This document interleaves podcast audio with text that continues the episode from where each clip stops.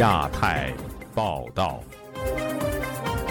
各位听友好，今天是北京时间二零二二年七月二十六号星期二，我是佳远。这次亚太报道的主要内容包括：甘肃省委秘书长周伟坠楼身亡；二十大前中国又添高官非正常死亡案例；超度亡魂呈寻衅滋事，吴阿平何处惹尘埃？南京玄奘寺事件后，中国佛门难清净。厦门聚会案的常伟平遭秘密审讯前，陕西凤县警方围堵他的妻子陈子娟。经济下行，地方政府过紧日子。辽宁公立医院欠薪五个月，外企跑了。日本在华企业数量创十年新低。接下来就请听这次节目的详细内容。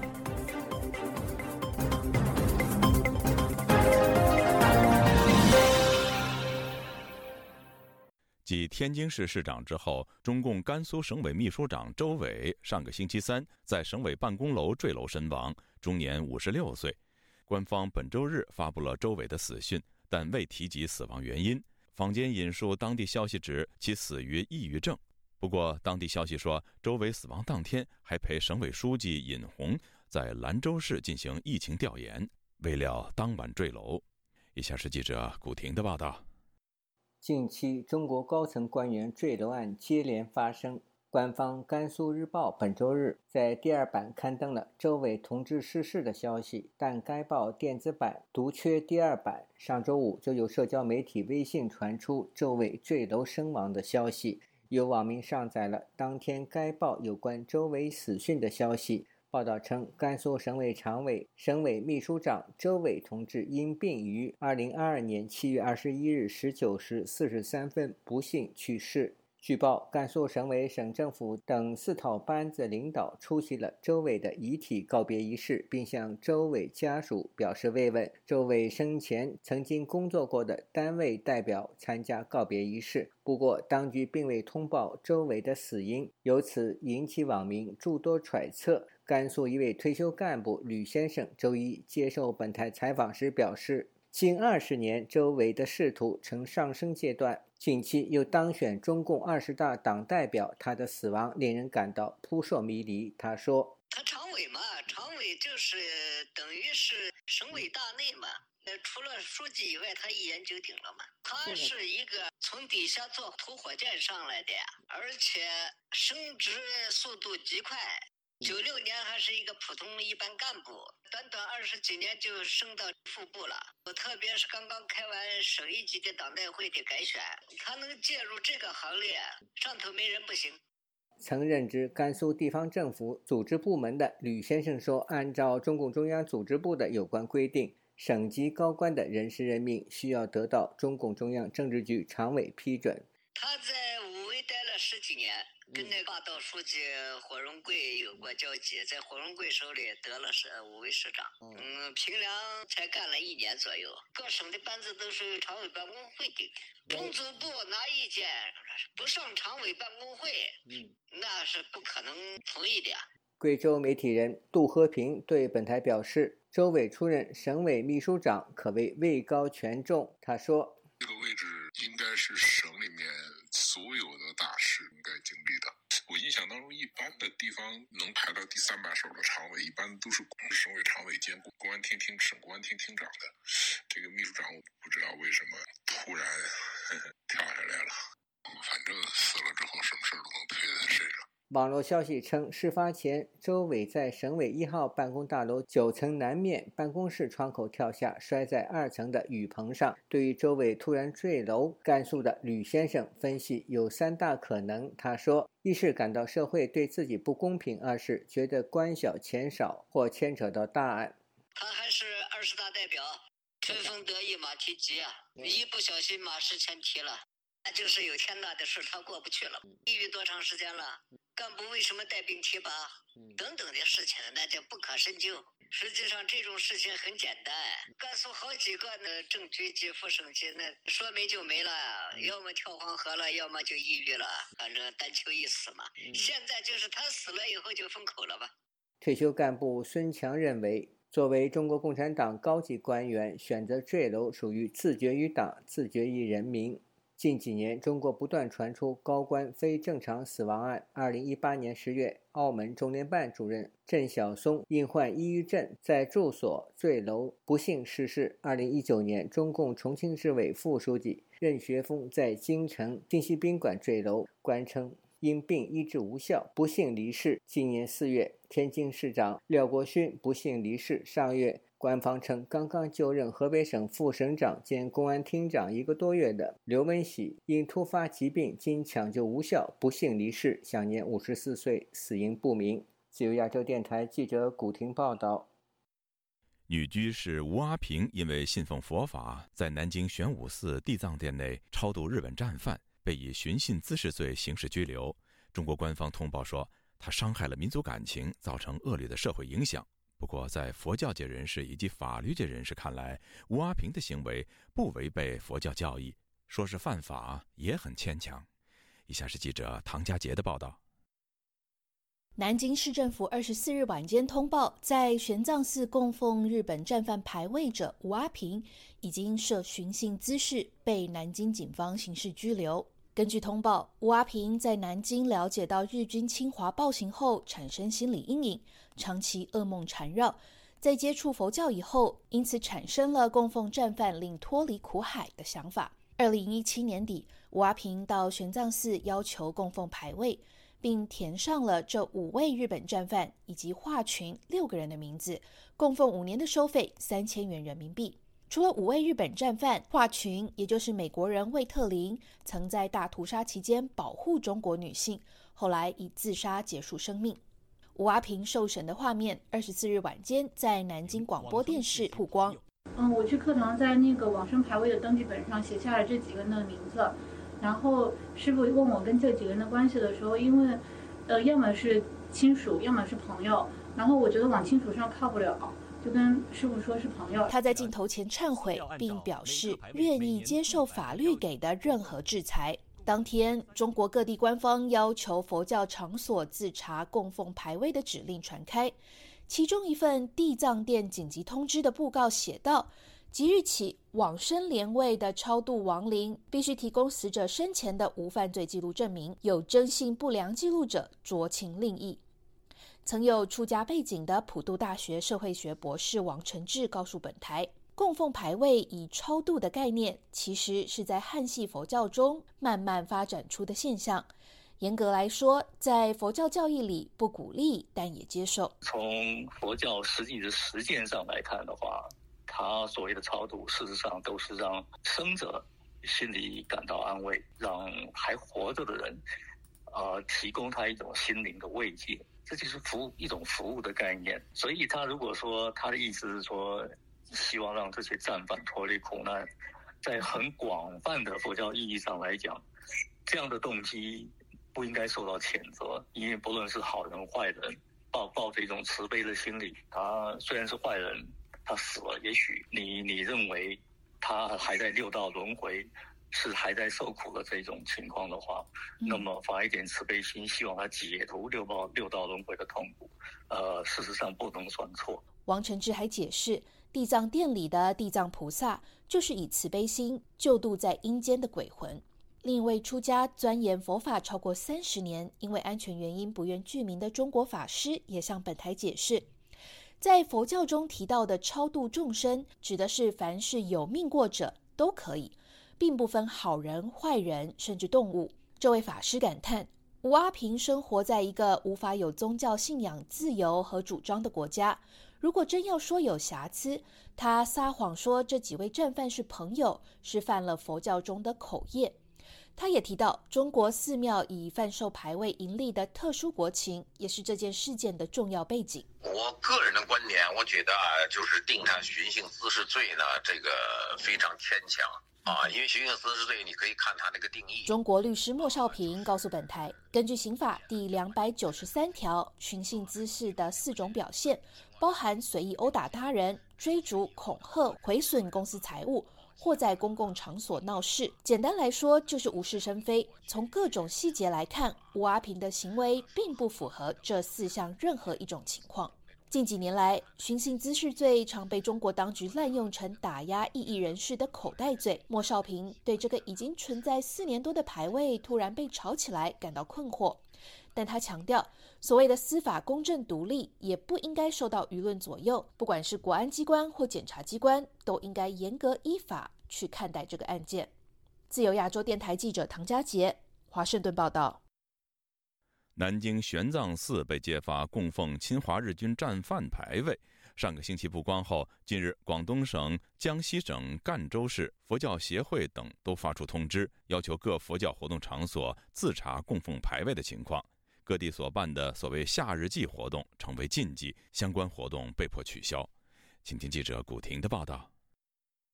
南京玄奘寺。被中国网民爆出供奉着多位日本战犯牌位之后，南京市委市政府成立了调查组，就此展开调查。本周日宣布对市民宗局局长苏宏宇予以诫免，对副局长季勤予以免职，给予党内严重警告处分；对副局长王健给予党内警告处分。江西媒体人宋志阳周一接受本台采访时表示，言论、文化、宗教属于意识形态领域，当局一向关注这些领域的动态。南京玄奘寺被揭发供奉侵华日军战犯的牌位，势必引起当局在基督教、伊斯兰教之后，对佛教领域采取更严厉的措施。他说：“宗教一直是中共的敌人，老毛说的最清楚。”这个宗教都是骗人的，我觉得未来真的是很难说。从大势上看，肯定是要向闭关锁国发展，能走多快，现在要看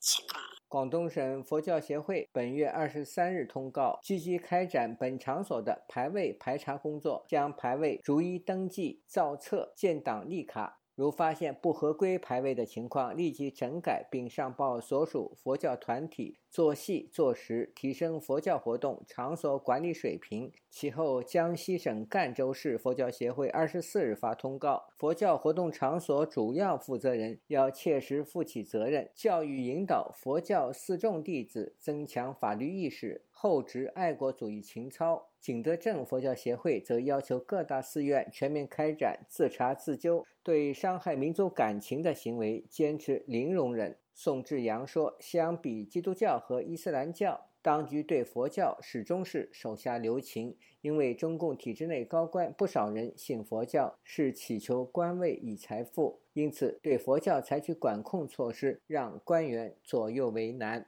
有可能再继续佛教整顿。反正这种宗教活动不会惹什么大的麻烦，反正能加码就加码，不会有什么大的问题。能在政治上，他们现在是左右为难，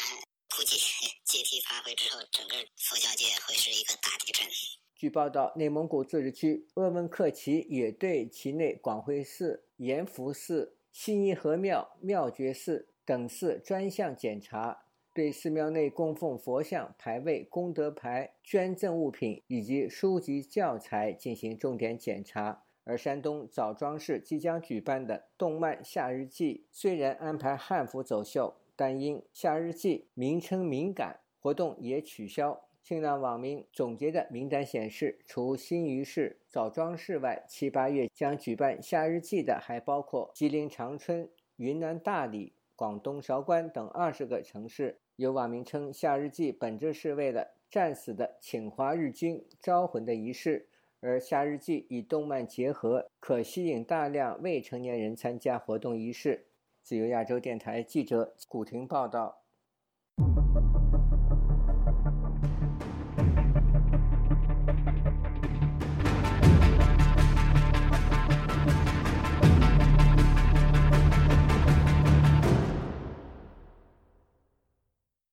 国维权律师常伟平被控煽动颠覆国家政权罪一案将在星期二秘密开庭。他的妻子陈子娟在周一晚间前往陕西省宝鸡市奉县途中，遭公安和特警以防疫为由强行拦下。到目前，这则新闻播出时，他已经被堵在奉县高速路出口超过八小时。以下是记者陈品杰的报道。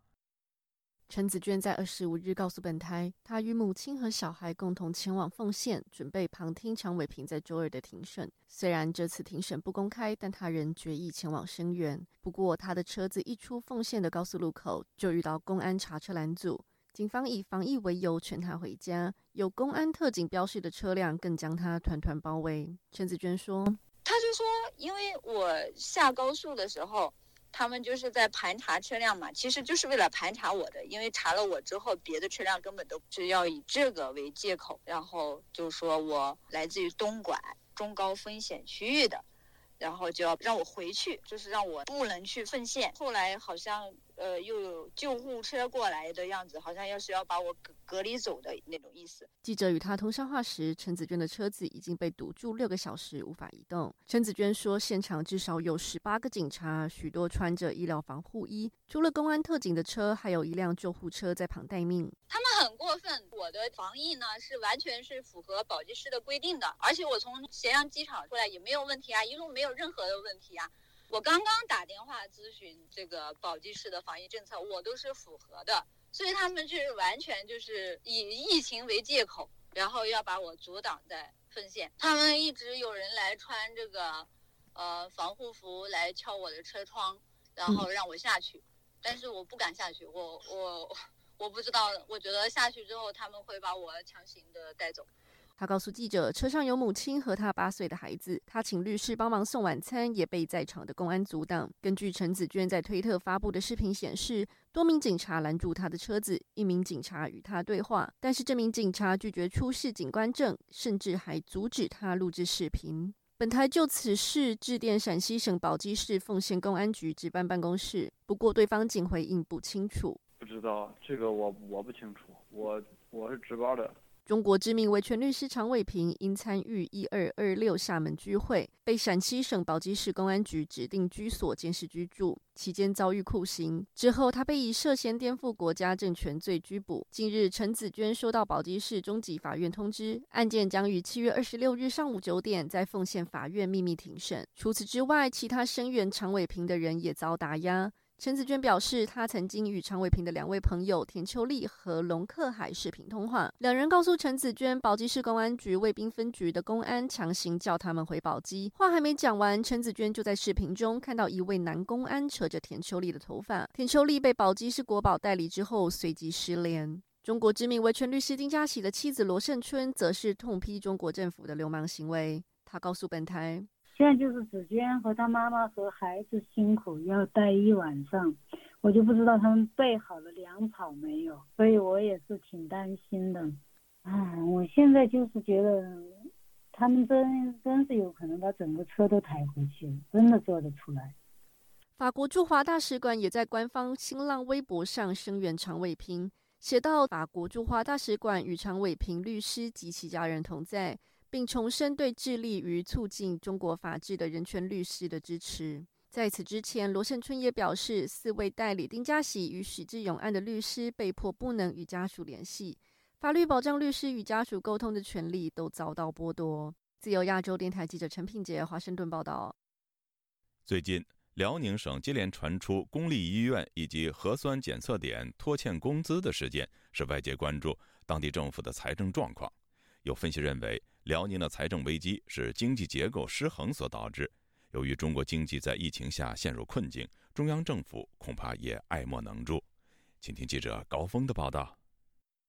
因为拖欠工资成为焦点的丹东市镇安区医院成立超过六十年，据职工反映，院方今年之间只发了一月和二月的薪水。之后已连续五个月没发工资，还欠了二十多年的养老保险、取暖费，也从未缴纳过公积金。镇安区卫健局表示，疫情期间医院的门诊收入大幅降低，影响医护人员的收入。院方正争取短期内把问题解决。本月初，葫芦岛市卫健委承认。二零二零年以来，由于疫情期间防护物资费用大幅增加，医疗收入减少，公立医院债务有不断攀升的趋势。由于财政形势紧张，维持正常运转都非常困难，对公立医院的补偿机制也难以落实。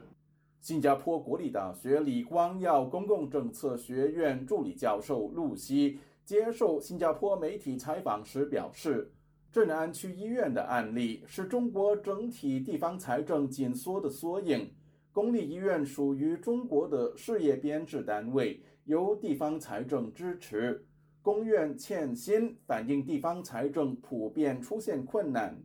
露西认为，稍微放松防疫政策，有助于充分利用地方上闲置的医疗资源，缓解地方医院的财务问题。台湾经济研究院研究员邱达生对于有关建议则有所保留。新加坡比较小，它有这种本钱跟病毒共存。中国的话，目前大概没有那样子的一个足够的这种设施啊，来跟病毒共存。中国大陆的这个疫苗覆盖率，哈，虽然说在国际上算是还不错啦，问题是现在针对这种新型的啊这一种变种病毒的话，啊，它它目前的这种疫苗，国产疫苗，哈。有没有办法去应用这个，还是一个很大的问号。另一辽宁城市沈阳，上星期也传出有采样员被拖欠工资，导致市内多个核酸检测点停止营运。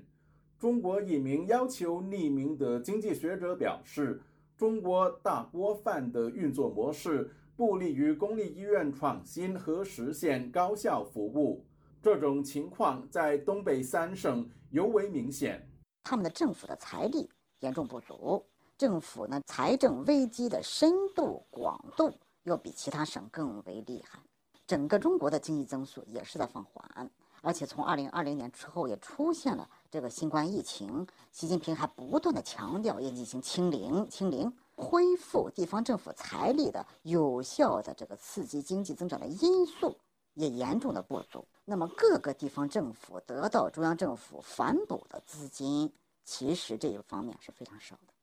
他说，基于历史因素，辽宁要走出经济困境难度极大。辽宁呢，还有东北的几个省，他们都存在的经济结构严重不合理，产业类型非常畸形发展的这种情况，重工业比重占据过大。那么经济转型的难度，调转这个经济发展方向的模式的这个速度将会是极其缓慢。这位匿名学者表示，疫情下中国经济形势严峻，在医院欠薪这类问题上，不能期望中央政府会向地方伸出援手。以前的时候，中国的中央政府的这个，特别是在胡温时期。呃，经济增长 GDP 年超过两位数的这个增速，呃，对于保证地方政府这个反哺、有效的支撑地方政府的这个财力发展来讲，随着中国体经济体量的越来越大，那么它自身需要统筹各方面结构、呃能力，包括资源的这种安排啊，需要的力量本身就已经非常大了，而中国的政府主要靠税来支撑它的。财政的这个能力，那么中国中央政府就很难再实现过去对于地方政府强大的支撑。彭博本月初引述消息人士的话说，中国财政部考虑允许地方政府在今年下半年发行一万五千亿元人民币专项债券，主要用于支付基础设施的开支，以刺激经济增长。这次地方专项债的发行是把明年部分限额提前，力求早实施、早受惠，实现财政政策的跨州调节作用。自由亚洲电台记者高峰香港报道。根据日本帝国数据银行公布的调查显示，截止到今年六月底，进驻中国的日本企业为一万两千七百零六家，数量创过去十年新低。有分析指，除了中国坚持动态清零、严格的隔离政策造成供应链中断外，中日之间的紧张关系也让在华投资的不确定性因素增高。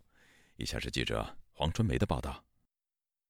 日本共同社引用帝国数据库公布的调查结果显示，二零二二年上半年在华的日企为一万两千七百零六家，与疫情蔓延初期的二零二零年二月上一次调查相比。日企减少了九百四十家，约百分之七。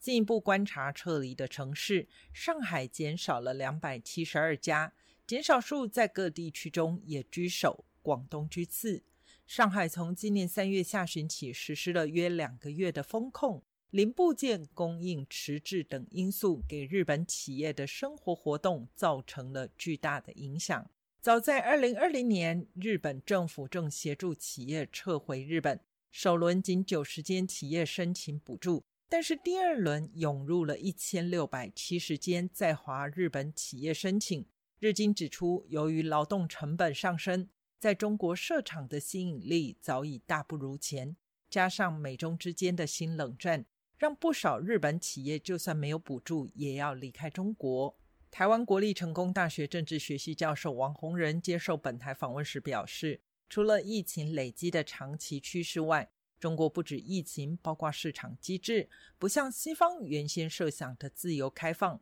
外企期待的是，希望疫情常态化，让工人企业正常营运。经济上面的成本当然是因为疫情，可是还包括说现在的日中关系的紧张啊，或者是说中国跟其他的这些西方国家的这个紧张的这个态势，导致于说，如果从这些投资者的角度来讲，长期在中国大陆来做商业上面的发展、贸易的发展，其实是相当不稳定的。台湾国立中山大学中国与亚太区域研究所兼任助理教授陈文甲告诉本台，日企陆续从中国撤离，与美国主导的印太经济架构、供应链去中国化、弱化中国经济霸权有关。港版国安法啊，还有这个疫情，美国的 IPF，对这三个层面呢，它供应链他把它弱化，还有去中国化，那当然中国它现在也会用，就是“一带一路”呢。的方式来来反制啊！除了日企之外，今年五月，中国美国商会的一项调查显示，他们对一百二十一家在华美企展开调查后，发现超过半数的企业减少或推迟在中国的投资项目。此外，近六成的公司在最新一波的疫情爆发之后，下调他们在今年的收入预测。在今年四月，世界银行行长马尔帕斯说。世界各国都在调整自己的供应链结构，以减少对中国的依赖，这可能对大家都是好事。他还说，中国需要做全球贸易系统中其他国家共享的价值系统的一员，但不知这是否会实现。自由亚洲电台记者黄春梅台北报道。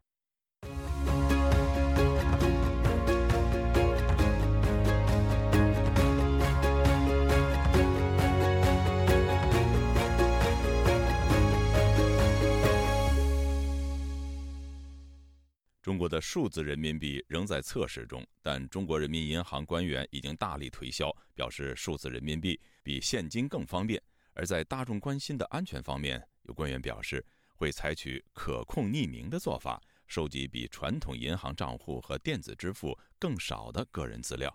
但实际情况真的像官员所描述的那样吗？请听记者陈子飞的报道。中国人民银行数字货币研究所所长穆长春周日出席第五届数字人民币建设峰会时表示，数字人民币试点测试工作继续在稳步推进的阶段。穆长春也借机会为数字人民币辟谣，他表示，数字人民币是法定的货币，与实质人民币是一比一的兑换。他澄清。有人说使用数字人民币等同安装了 GPS 小蚂蚁，去哪里花多少钱都有清楚详细的记录，是不实的说法。他表示，数字人民币采用可控匿名的原则处理用户的个人资料，在用户愿意之下才收取必要的个人信息。形容数字人民币收集的个人资料比传统的银行账户和电子支付小，只是涉及非法可疑的交易，权力机关。才还可以依法向营运的机构查询与个人信息有关的资料。他表示，下一步会加强立法，完善顶层制度的设计，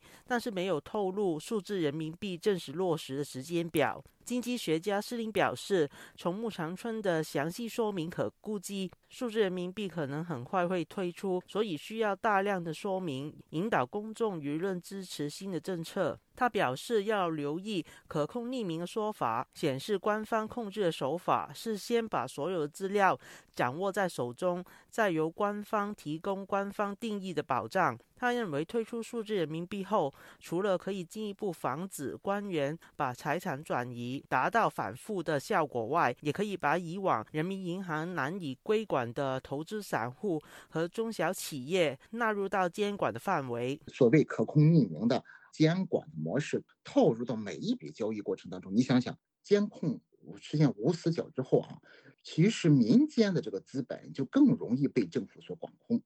被更容易呢被政府所知晓，那么他们的资金来源去向啊，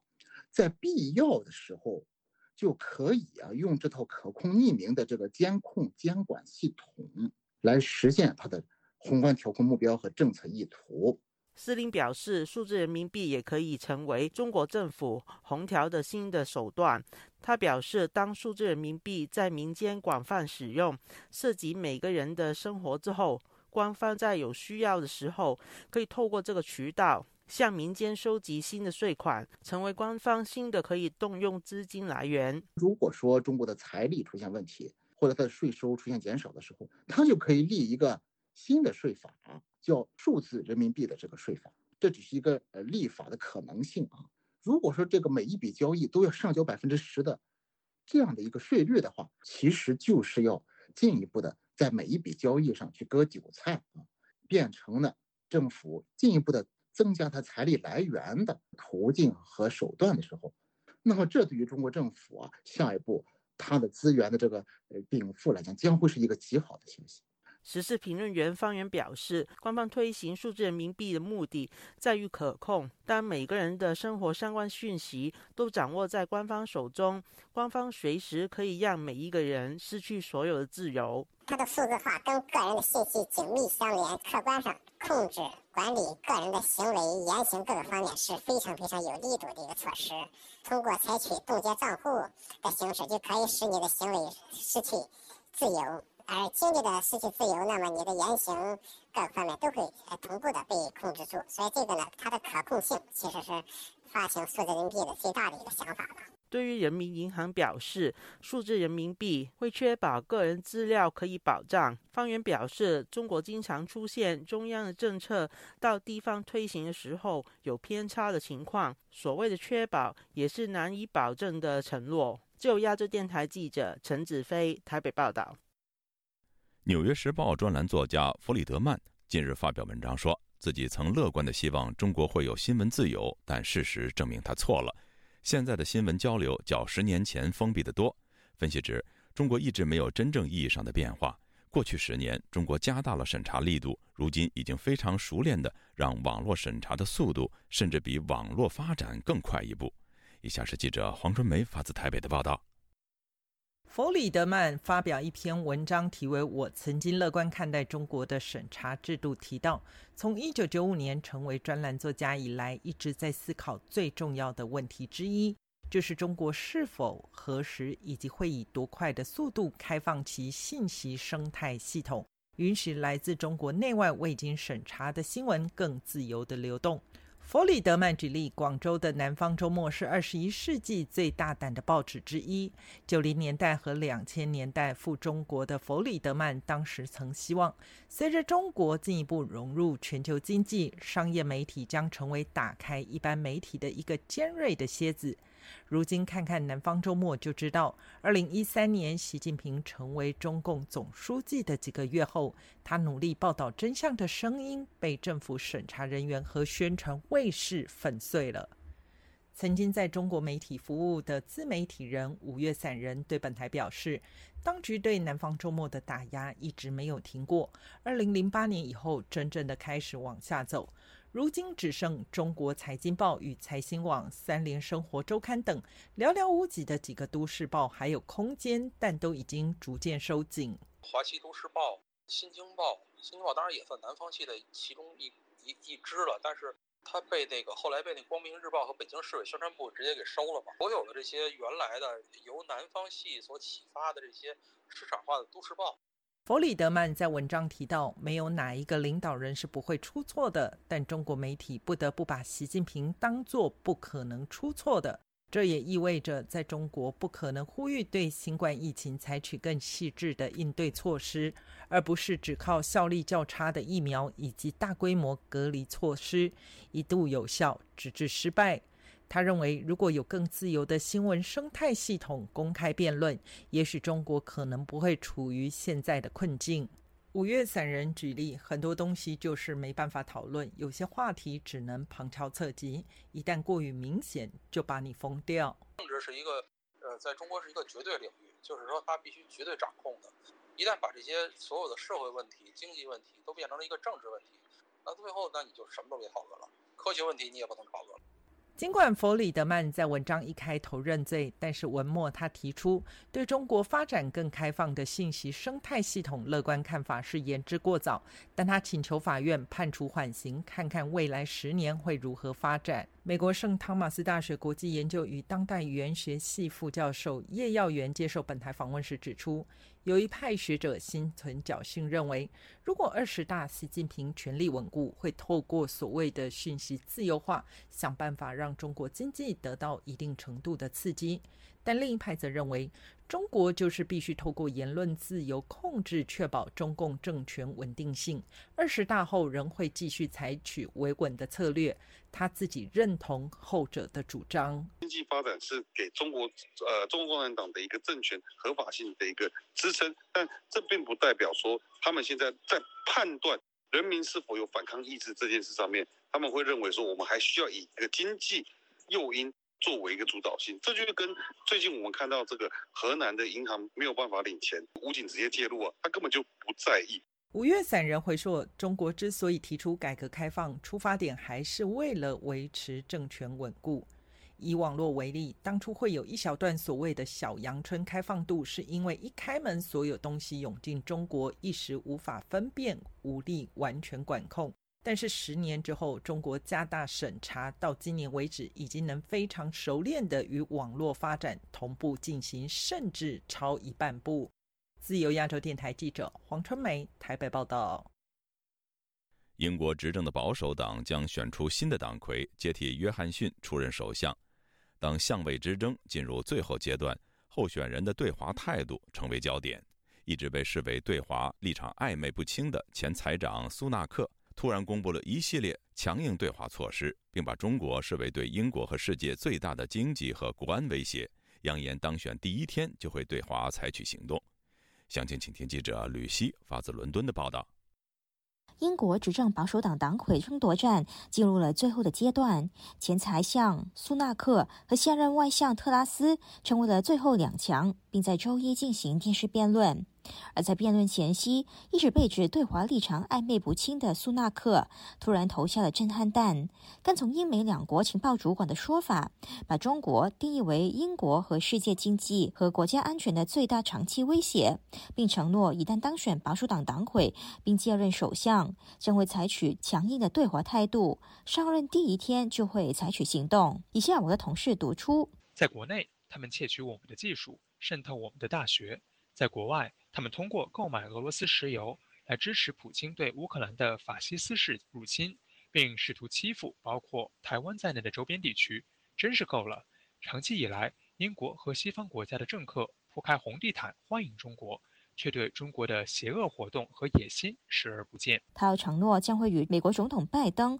和其他世界领导人合作，改变西方对中国威胁的容忍态度。苏纳克又公布了一系列的强硬对华政策，包括承诺会关闭英国境内全数三十家孔子学院。他又表示，将会建立类似于北约的新自由国家联盟，应对中国网络威胁，并和联盟成员分享保障科技安全的最好对策。他又强调，会扩大军情五处的接触面，向英国企业以及大学提供支援，应对中国对特定行业的间谍行为，并向领导安全部门和其他政府部门合作，支援企业保护知识产权。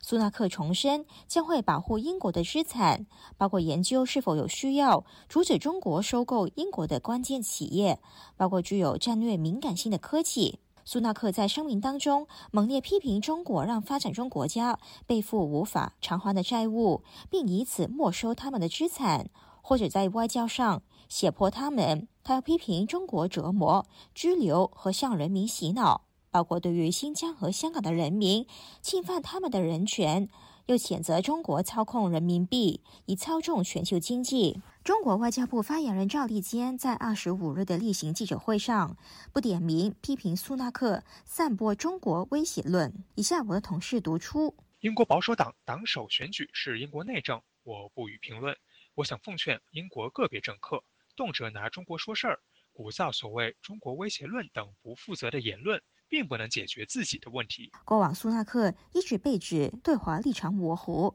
相反，他的对手特拉斯就任外相以来，一直延续鲜明的对华强硬形象，多次就中国人权、香港、台湾和新疆议题高调发声。而这种相位之争展开以后，他一直炮轰苏纳克对华态度软弱。而就在上个星期，特拉斯就在电视辩论当中质问苏纳克是否仍然主张和中国进行更多的贸易。苏纳克一度顾左右言他，表示要在维护国家利益和价值的同时，继续和中国交往。而中共喉舌《环球时报》早前曾经发布文章，形容在英国首相之争当中，苏纳克是唯一一位对发展英中关系持有明确而务实观点的候选人。这个定性被外界形容是中方对苏纳克的死亡之吻。这次苏纳克突然反华，有分析认为是要在争夺相位的重要关头。和中国撇清关系，挽回党内对华鹰派势力的支持。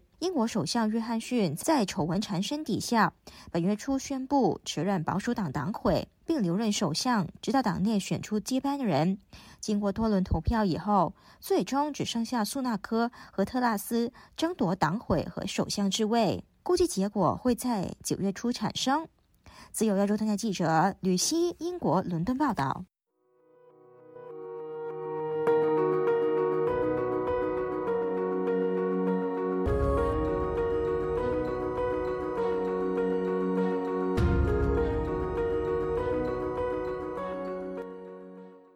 近些年来，中韩两国在文化领域经常发生争执，而最近的政治焦点是麻辣烫。中国官媒报道说，在韩国，很多年轻人都喜欢麻辣烫。接着，中国的年轻网民们便在网络上评论说，韩国要抢夺中国的麻辣烫。此事被《朝鲜日报》在七月二十五号报道后，在韩国的网民中激起了愤怒。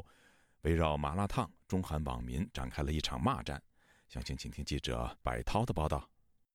七月二十二号，中国中央电视台报道了麻辣烫在韩国很受年轻人欢迎的新闻。报道称，韩国年轻人在炎热的天气里，抱着以热制热的心态，将麻辣烫视为解暑良方。接着，中国的年轻网民们便在网络上评论：“这帮人该不会把麻辣烫说成是他们国家的吧？完了，棒子要生疑了。”保卫中国麻辣烫等。七月二十五号，朝鲜日报以“泡菜之后麻辣烫呼救，面对中国人的欺负，韩国网民开始反击”为题报道了此事。韩国网民评论道：“太荒唐！中国人喜欢把别人的文化说成是自己的，他们以为韩国也是这样。”就这德行，难怪足球踢不好。等等，曾经经营过麻辣烫饭店的在韩食评人士曹雷认为，大多数韩国人不会觉得麻辣烫、炸酱面等是韩国食品，但有些年轻人因为不知道而产生误解，这也是有可能的。但中国媒体恶意炒作、丑化韩国的文化形象也非常可恶，诸如。韩国人认为孔子、孟子是韩国人，韩国人和中国抢夺端午节等这些信息传入韩国后，在年轻人当中产生了非常恶劣的影响，逐渐形成对华的负面认知。针对中韩之间文化争议的原因，曹磊表示：中韩两国呢一衣带水，虽然离得很近，但是呢这个两国之间这个误解呢非常的大。主要的这个来源呢，就是因为两国的这个骨子里呢，中韩两国呢虽然是文化同根同源啊，民族也非常接近，但是呢政治体制的不同，呃导致了这个巨大的误解啊，这也还是很深的啊。但是这个朝鲜报报道这件事呢也很有意思，不知道他们为什么这么关心这。件事儿。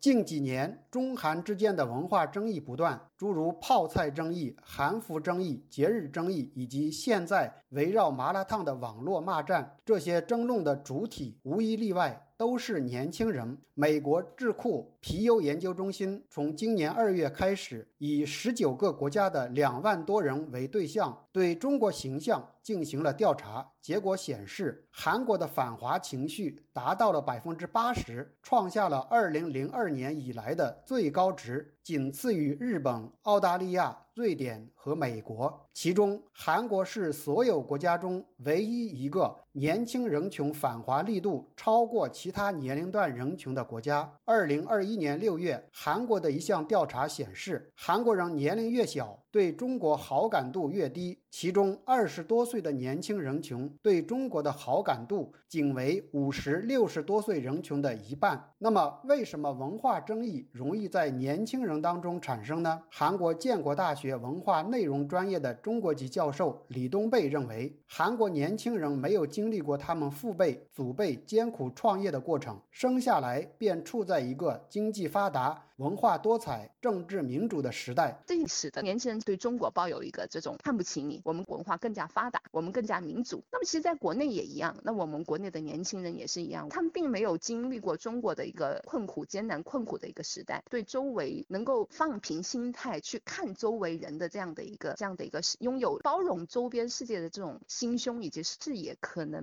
目前为止相对来说相对弱一些。所以，其实两国两个民族由于太相像了，而且年。年轻人所生活的状态也非常的相似，所以很容易产生这样的一些文化矛盾。自由亚洲电台记者柏涛首尔报道。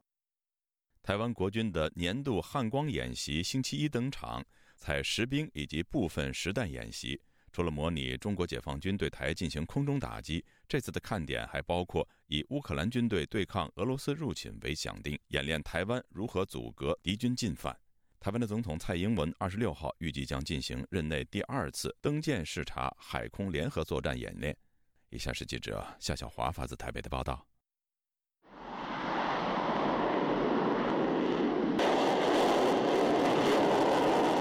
台湾汉光三十八号演习二十五号登场，模拟解放军空中袭击。首日的重点在战力保存和防卫。横山指挥所清晨就下达演习命令，多地多项目展开操演。部分西部战机升空飞往东部加山基地、石子山基地进行移转战场，以保存战力。海军舰艇则由猎雷舰开辟安全航道，排除水雷，紧急出港躲避敌军的袭击，集结备战。陆军则承受敌军袭击时的战力防护，为后续的反击做准备。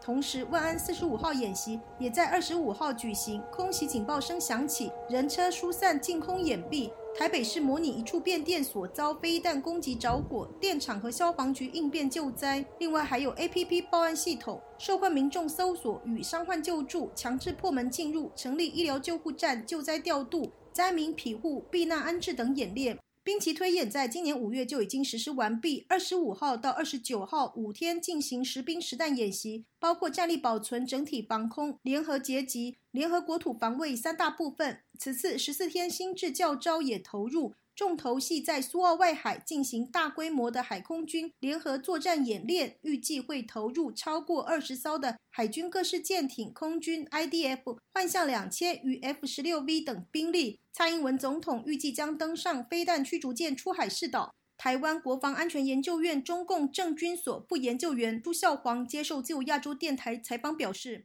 因为有这个俄乌战争的实际教训啊，所以可能汉光演习它有一些内容上面有一些调整，然后也因应中共的新的这个军备的发展跟它可能的犯台模式啊，所以汉光我们会看到有一些新的创意，像例如说那个台北港是是那个战略要地嘛，那中共它这个如果对对台发起这个武力性的话，那那无论如何，它大概最后都会不可能利用台北港做这个。”行政下线。由于解放军侵扰台湾西南空域已经常态化，并派直升机扰台，苏孝煌说，此次汉光演习除了反登陆、反空降相关的演练，在台北港有特别的创意想定，特别针对那个淡水河直升机，像这个 AH 六四，然后 UH 六零模拟那个红军的那个直升机，可能是用直升机突袭，然后有 AH 六四在河口，那可能包括像也也许是对直升机拦截，或者是对海上的那个快速目标，像例如说可能是中共的快速的气垫艇等等，然后如果利用淡水河突山直接这个闯入这个台北市区的话，它可以长驱直，所以淡水河口其实一直都是非常重要的这个要地哦。台湾军事专家陈国民接受自由亚洲电台采访也指出，假设敌军以战机攻击直升机、空降兵力夺取台北港，如何应战？我们从上个礼拜四的预演，我看到居然动用的的阿帕奇直升机两架哦，然后应该做三次的呃低空攻击啊。那当然就是这个是模拟啊，就呃低空攻击呃守军之后呢，呃再由呃四架黑鹰直升机做一个机降，这个是以前所过往所没有的。那当然了，当然这是符合共军立体化作战一个作战模式嘛。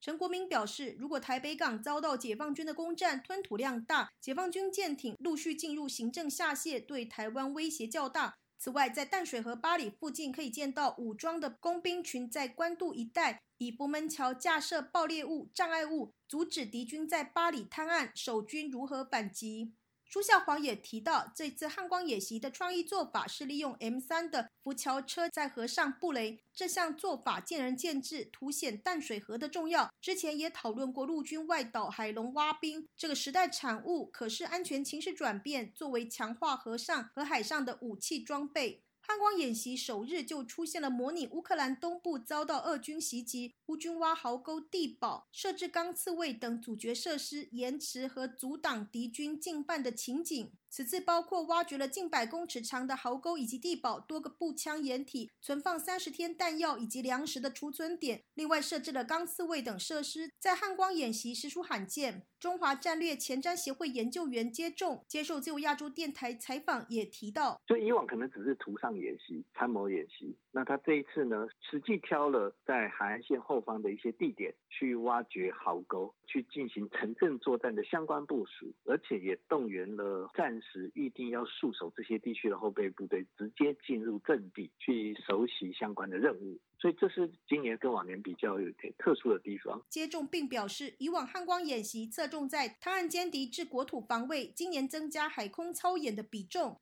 那我想这也是针对，就是说最近中共共军的舰队，包括航舰，在台湾以东的西太平洋有进行相关演练，也代表是说，以后如果中共要武力犯台的话。它海空军的重点会是要尽早的控制台湾东部、西太平洋的一些战术位置。那因此，呃，在面对这样的一个形势的变化，那国军的海空军就在这汉光演习里面规划了在东部外海的这种海上截击、自空制海权争夺的这种相关的科目。自由亚洲电台记者谢小华台北报道。一处名为“真香港人社区中心”的室内场所，二十三号在美国加州湾区城市弗里蒙特投入运营。这处活动场所设有体育活动场地以及文化类活动室，将在接下来的时间里每逢周六展开社区活动，成为当地港人的联系纽带。详情，请听记者孙成的报道。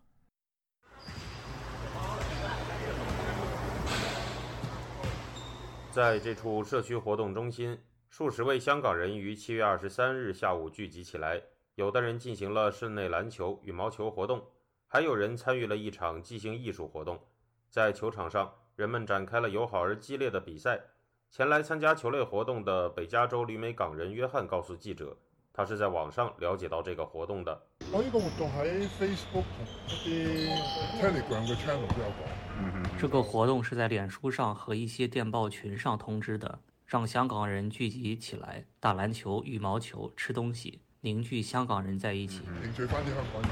一齊。他表示，这个活动能让湾区的香港人在政治集会之外，还能以其他形式聚集。他评价说：“哦，幾好啊，好似又有啲運動，出面有啲藝術班咁樣。很好，有運動，外面有藝術班，可以做一些除了集會以外的活動。活動。真香港人社区中心的創辦。由旅美港人团体香港专业网络主持，参与其中的包括众多旅美港人团体。来到活动现场的旅美港人团体美国香港人会馆创办人之一布鲁斯在现场设置了一处美食摊位，为人们提供香港小吃生菜鱼肉汤。他认为能够提供这种地道香港小吃有很大的意义。他说：“因为我哋香港嚟到美国咧，已经系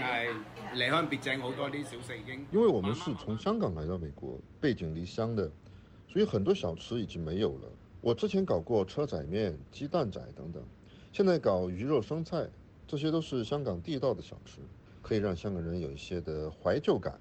尽量复原味道。尽量个味道都尽量整翻似啦。”来到活动现场的旅美港人德比吃到了生菜鱼肉汤。表示这让他有怀旧的感觉。誒，好有香港嘅情懷啦，好有香港嘅誒，因為呢啲嘢我哋呢度好很有香港的情懷，因為在這裡很少能吃到，在這裡吃到很有懷舊感，能感受到香港的味道，感受到香港嘅味道。當天下午進行的即興藝術活動中，一位自称朱古力的旅美港人指导了十多人参与创作与香港有关的美术作品。他表示，希望通过一些文艺活动联系到有更多相同思维的香港人。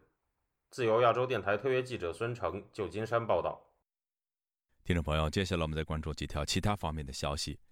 七月初，网上爆出从上海警方数据库泄露出的大量中国公民数据正在网上出售，这一事件的影响还在继续蔓延。外界有人认为，这可能是有史以来最大的个人数据泄露事件之一。